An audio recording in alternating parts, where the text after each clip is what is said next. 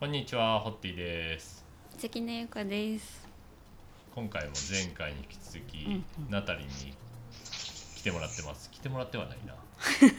つないでつないでます。はい、熊本にいるナタリとつないでます。よろしくです。はい、よろしくです。そうやね。聞こかえてますよね。聞こえてる？うんうんうんうん人口減少がうん。こう問題やんね、それ。人口減少というか過疎化やんね、言ったら。うんう。U ターンもしてこないし、うん。その空き家問題とか、うん。えー放棄地になってるっていうのもなんかその後継ぎがおらんわけやね若者がおらんし、その息子というか子供とかもどっか行っちゃってるってことやもんね。都市部の方に。そそれが結構問題やんね言ったらこの前、えっと、1月頃、うんうん。えー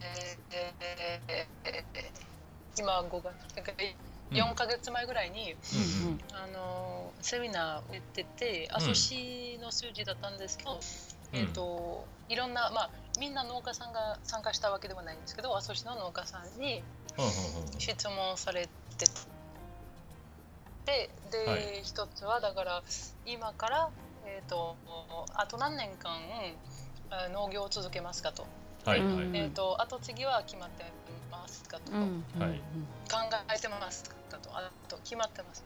はいはい。いるかいねでそれが、えっと親戚の方なのか、はい。それともよその人がうん。やってくれるのかとか、いればね。で、はいはい。あのまあちょっとまとめて今数字ちょっと思い出せないんだけど、うんうん。多分ですね今から5年で3分の1の農家はもう完全に止まりますという状態だったんですよ。はあえー。3分の1はあはあはあはあ。後継ぎがなくてごいな。これを予定することもなく。うんいやだって農業従事者の農業のしてる人の平均年齢って67歳かなんかでしょ。だから相当高齢でやんねもそれうちこの周りで見てるわけですよね、うん。うん。あそうやんね。結構年いった人しかおらんわけやもんね。それは、うん、でももう周りのおばちゃんたちほんまに93歳でまだ畑に立ってるんだけど、はあまあ、それすごい。家に使ってるやつやね。うーん。ああの本当に本当にもう年ばっかりーで、うん。えっとうん。うん若者が何人かいると、うん。こういうグループを作って、うん。YouTube で発信したりとかをしてるんだけど、うんうん5人で阿蘇カルデラの全てのトマト農家を助救えるわけないから、なるほどね。人不足だし、うん。であのそういう、まあ、例としてはねあのもともと全然農家じゃないんだけど、新規収って言ってそういうのをやっていく人たちにちょっと向けた制度があって。うんでそこに入ったお父さんが自分でトマト植えるって言ってやりだしたんだけど、うんうん。結局5年後は奥さんも雇われてるし全然そういうつもりはなかったしやるのはどうかっていう話なんだけどうん雇われたりとかで収穫の時期苗の植える時とかうん収穫の時期とかすごくもう手が回らないぐらい仕事がもう24時間営業になっちゃうので、うん。うんなんとか、うん、だからそんなに大変なうん。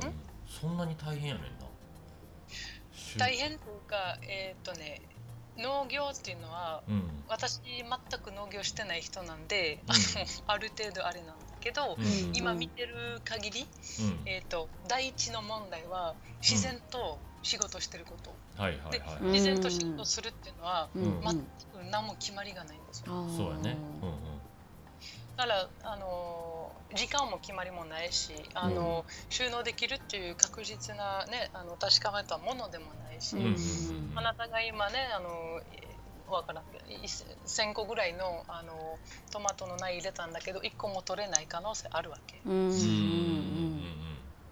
そういうまあ病気だったり、うんえっと、雨が全く降らずに全部枯れた逆にねあのうん降りすぎてトマト全く味ないとか、もうもういろいろありえるわけ、いそうやね。うんうん。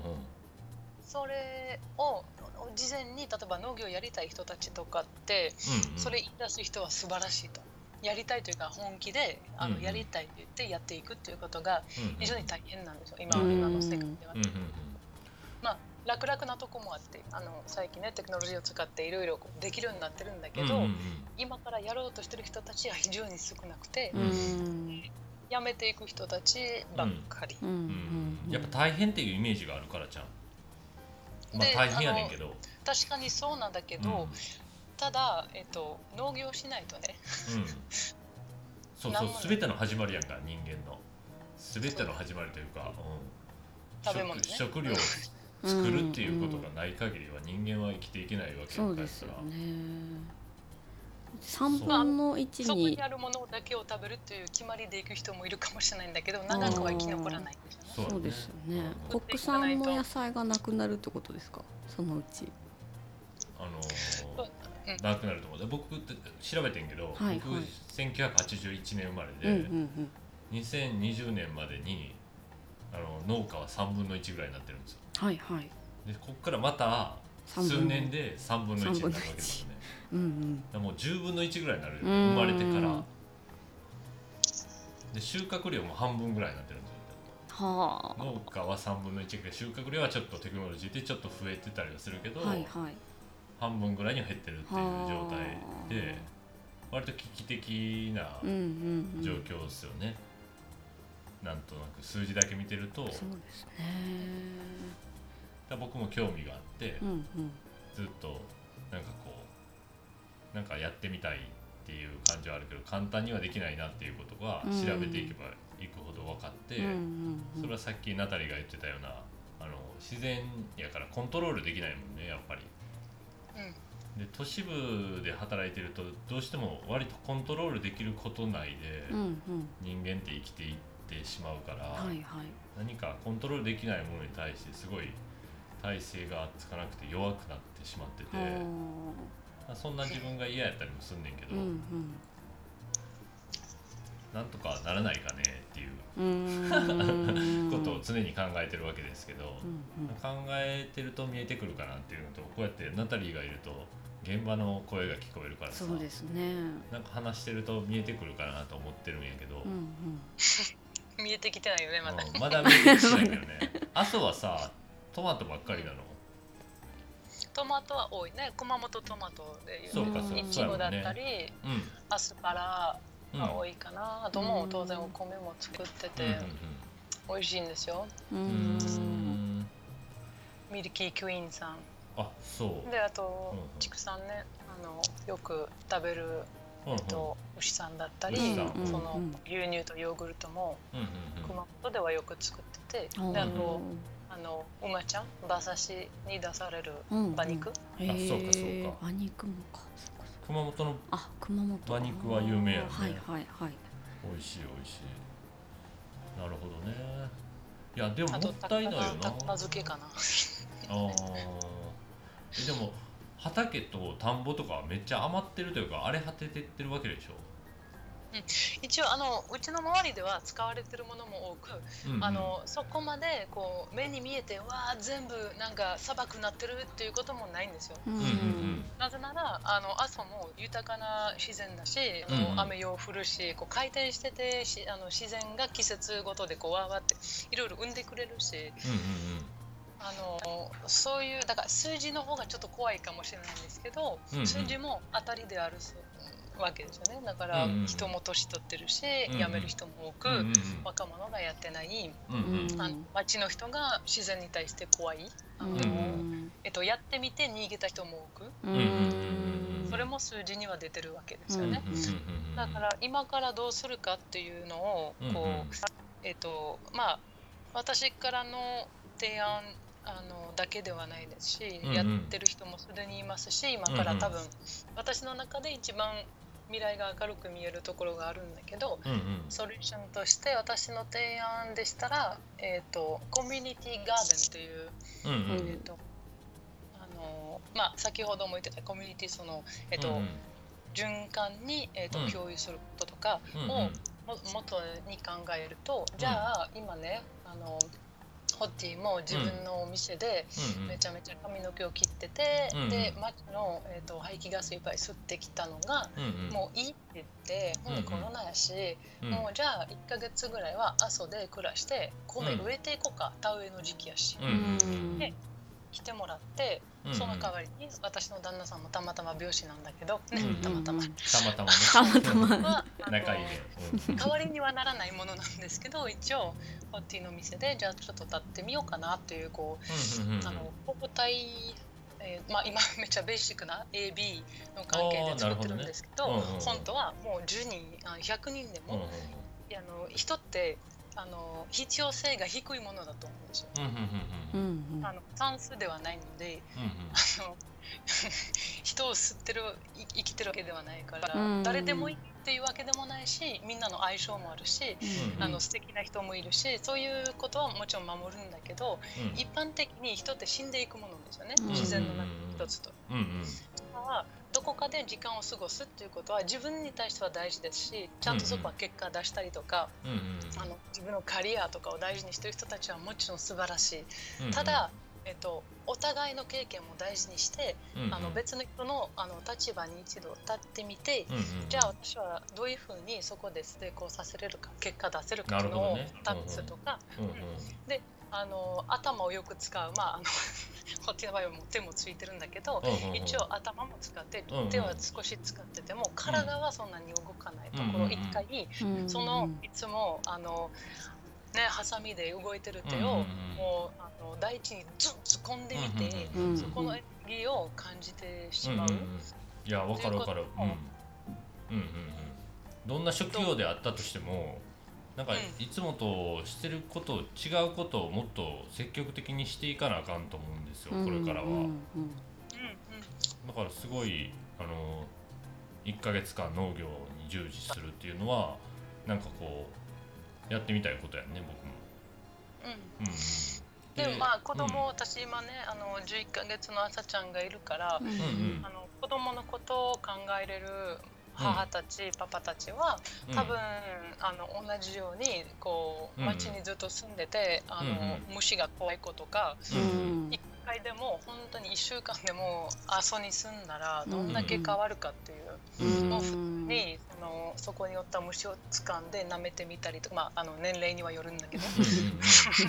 なん遊んでみたりとかその木のことをあの気にすることとかあとうん人参がすこういう形で土から出てくることとか。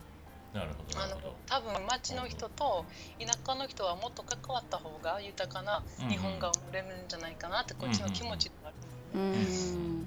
めっちゃあのシンプルなちょっと単純すぎるかもしれないんだけどそういうフィロソフィーで今言ってて、うん本当に循環がスローガンで、うんうん。あの自分の子供にも今田舎に住んでるから、うんうん。いずれはあのちゃんとした町の経験も、ドーンとした町の経験も持ってほしいし、お田舎に逃げたっていう形は絶対ないし、うん。このできるだけ交代でこうあのね。お互い。まあいずれは別の国ももちろん見たいし、うんうんうん。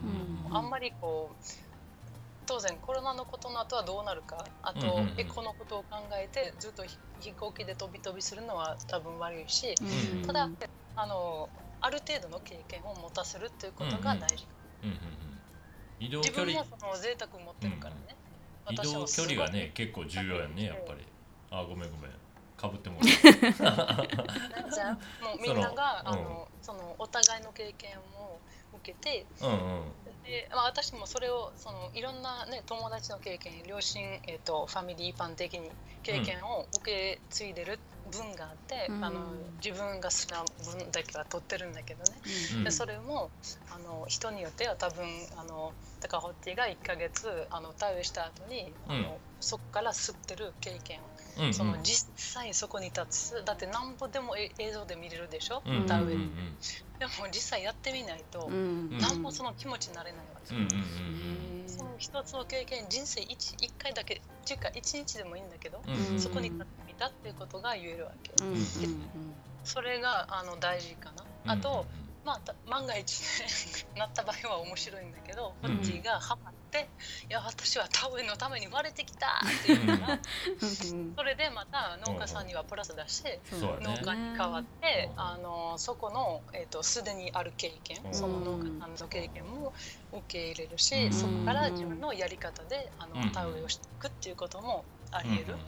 そうやんねわかるわかる。や私がまた町に戻った時にはやっぱり町に住まなあかんかったなってなった時にじゃあもう町に住んで引っ越すっていうこともあり得ることだし、そうやね。全てが止まってることは一切ないし、あの全てあの科学みたいなもんだけど、あのずっと変わっていくことで、それを尊敬していける。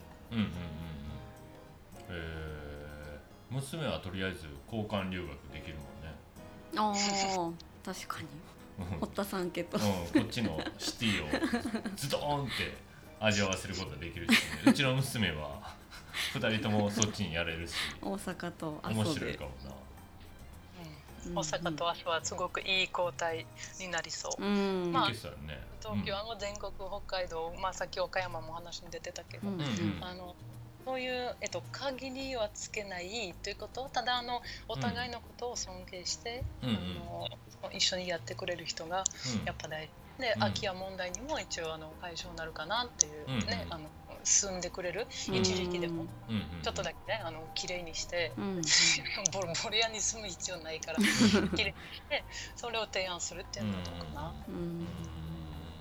やっぱでも自然には力があると思ってて、とてつもない。うちの娘もそれは多分感じてて、はいはい、あの定期的に行ってる京都のさ山奥にさあの牧場があってそこで作ってるソフトクリームがあるんですよ。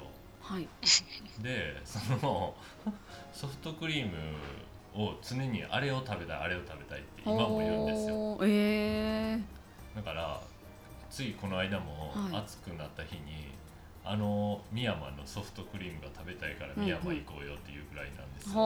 うんうん、だからやっぱコンビニの味でもこの辺の都市部のなんかクオリティを高くしてるような、はいはい、あのアイスクリーム屋さんの味でもやっぱもう満足できないうん、なんか特別なことがあるんやろうなっていうのは感じてて、はあ、忘れられない何かが。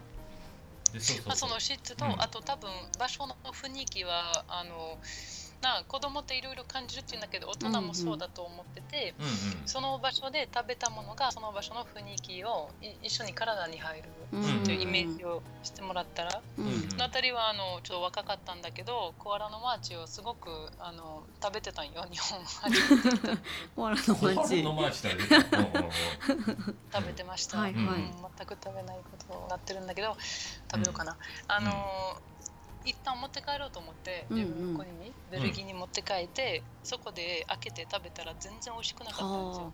なるほどね。でもまた日本行ったら、日本でまた食べたら美味しかったわけ。へある？そういう旅行あるあるあるわ。はあなるほど。お土産で買って帰ったら全然美味しくないパターンのやつ そうそうそう現地で食べたら美味しかったけど。実はドリアンめっちゃうまいね。ドリアン。ドリアンね。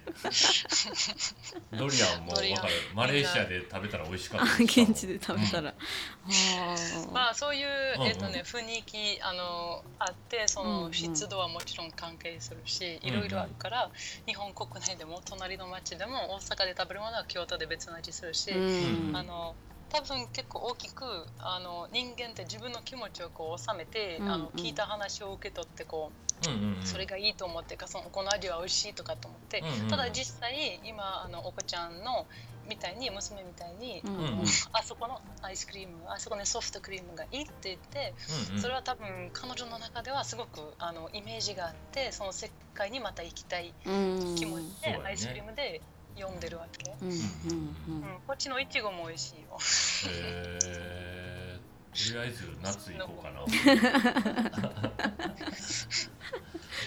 そうか。朝はめちゃめちゃおすすめ。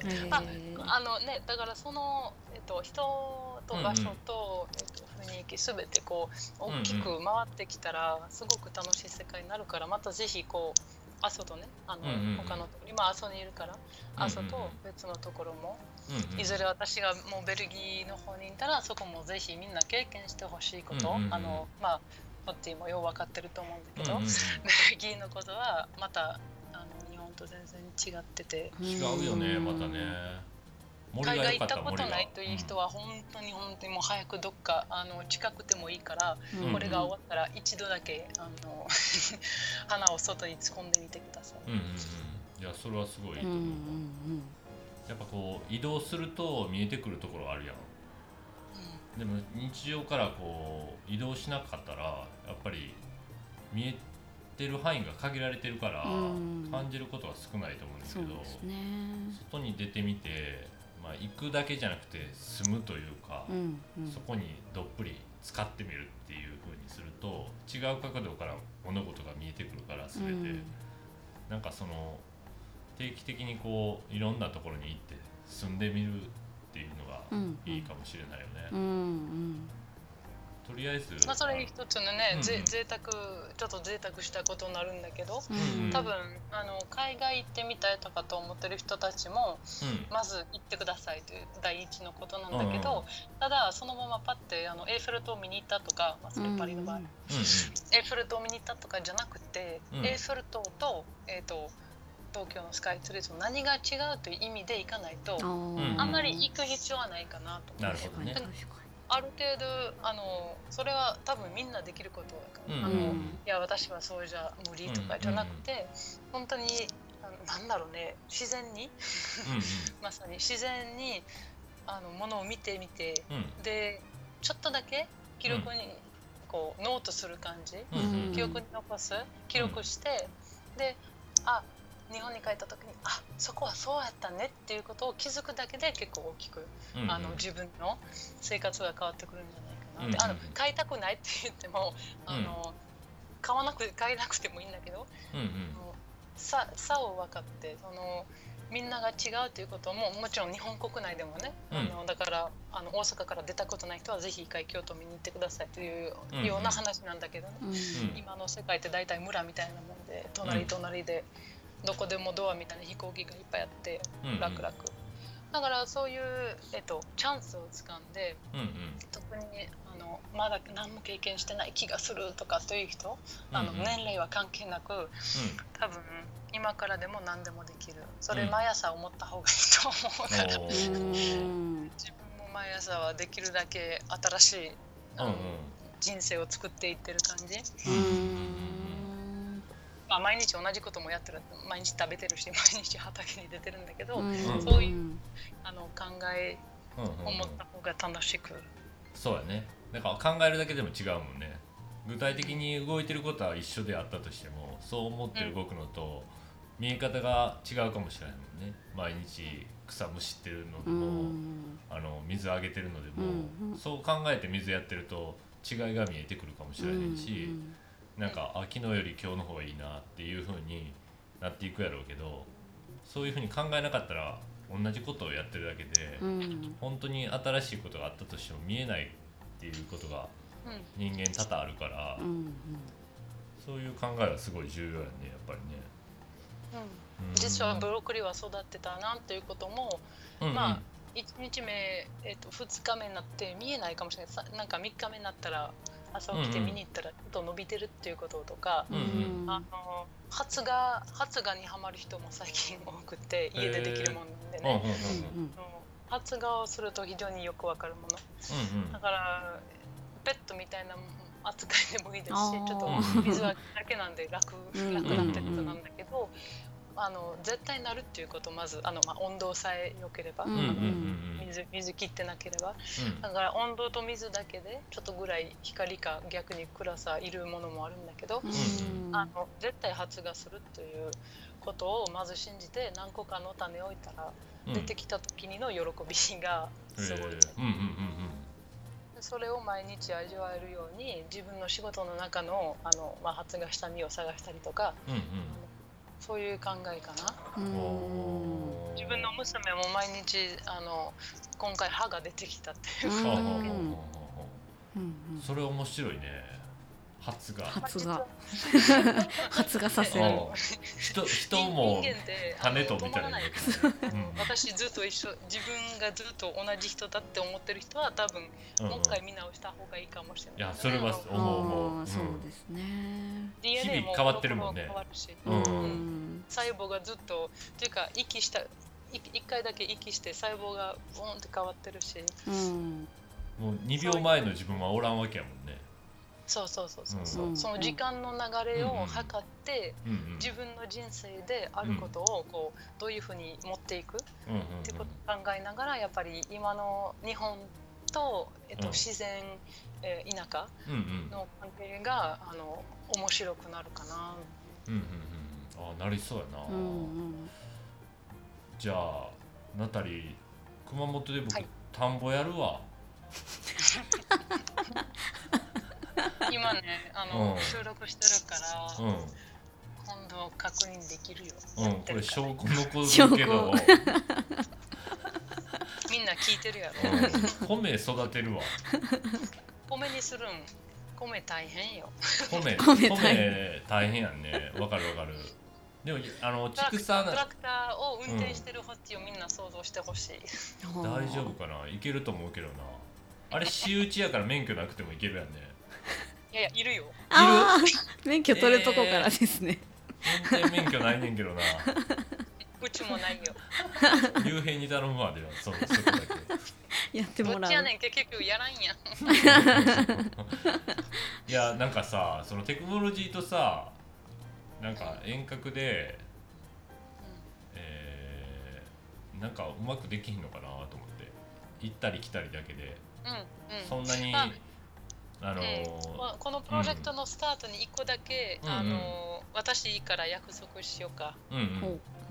まず、えっ、と、フェヌグリックという、うん。えー、と種を、うん。あのホッティ宛てに送る。うんうん。で、それを発芽させてほしい。で、その結果また感想ください。分かった分かっいや第一の交代。たうん。発芽させる。発がなんなんそのフェヌグリックって。フェヌグリックは非常に発芽が早い、あの簡単な、えーと植物。へただの植ー物。あの食べても、あのカレーとかに入れたりするしあのその発芽したものそのまま、あのうん。もやしとして食べれる、えうー、ん。スプラウトで食べれるってこそうそうスプラウト、うん。うん。もやしも OK だしあとそのままその出たねあのもやしをあの、うんうん。土に突っ込んでちっちゃい、うんうん。えっと家庭菜園家でも普通の植物として育ててもいいし、うんえっと、今あのオンラインになってるかどうかわかんないんだけど、フェングリックって入れてあのとうんうんうん。送ろうか LINE、へえっー。と いやスカイプどっち、あどっち？うん、後で調べればじゃあ。可愛いえっ、とあと匂いが甘くてこ甘い。うまあ好き嫌いな人いるかもしれないんだけど、うんうん。ちょっと面白いあの形も面白い、まあ、うん。送るわ。あんまり聞かへんよねそんな。フェヌグリッそうそう、うん。一応、うんまあ日本のものではないっていうのは日本のものではない、ク、うん。でも、うん。うん結構簡単に育つもんなんで、うんえっ、とお盆なの気候で、まあ、寒すぎるとね出うんうんうんないんですけど、でその葉っぱとかも全部食べれるものえー、食べてみたいないやちゃんねちゃん。僕ねうん。子供の時家の前が田んぼやってであぜ道となんかあのあぜ道で遊んで育ったわけよ。田んぼの中に入って、うん。だからなんか身近にあったはずやけどなぜ なんかそれが、うん、なんていうのかな。今全くないところで生活してるから割となんか引っかかってて、まあ、いつか田んぼ住んねやろなってなんとなく漠然と思ってるんですよ。田んぼするんやろな。うん、だってね18までだから高校卒業するまでそこで育ってるわけやからさ、うん。目の前で田んぼがこう日々変わっていく稲が育っていくのをずっと見てきたわけですよ、うんだからでなんか難しそうやなって思うところとあ毎年こんなところでもなんねやっていうのを見てトンボが飛んでうん。カエルが出てうん。エビが現れてうん。バッタが飛んでうわなんか害虫大変そうやなとかうん。雑草また切ってはるわとかうん。あなんか秋になったら収穫終わったら焼いて草なるわとかうん。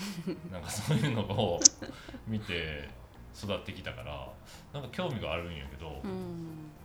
でも今美容師をしながら大阪でコーヒー屋もしながらなかなか非現実的なんですけど、うんなんかやってみたいと思ったらなんとかテクノロジーの力を使ってなんとかできんちゃうかなと思ってんねんけどうん。いどう思う？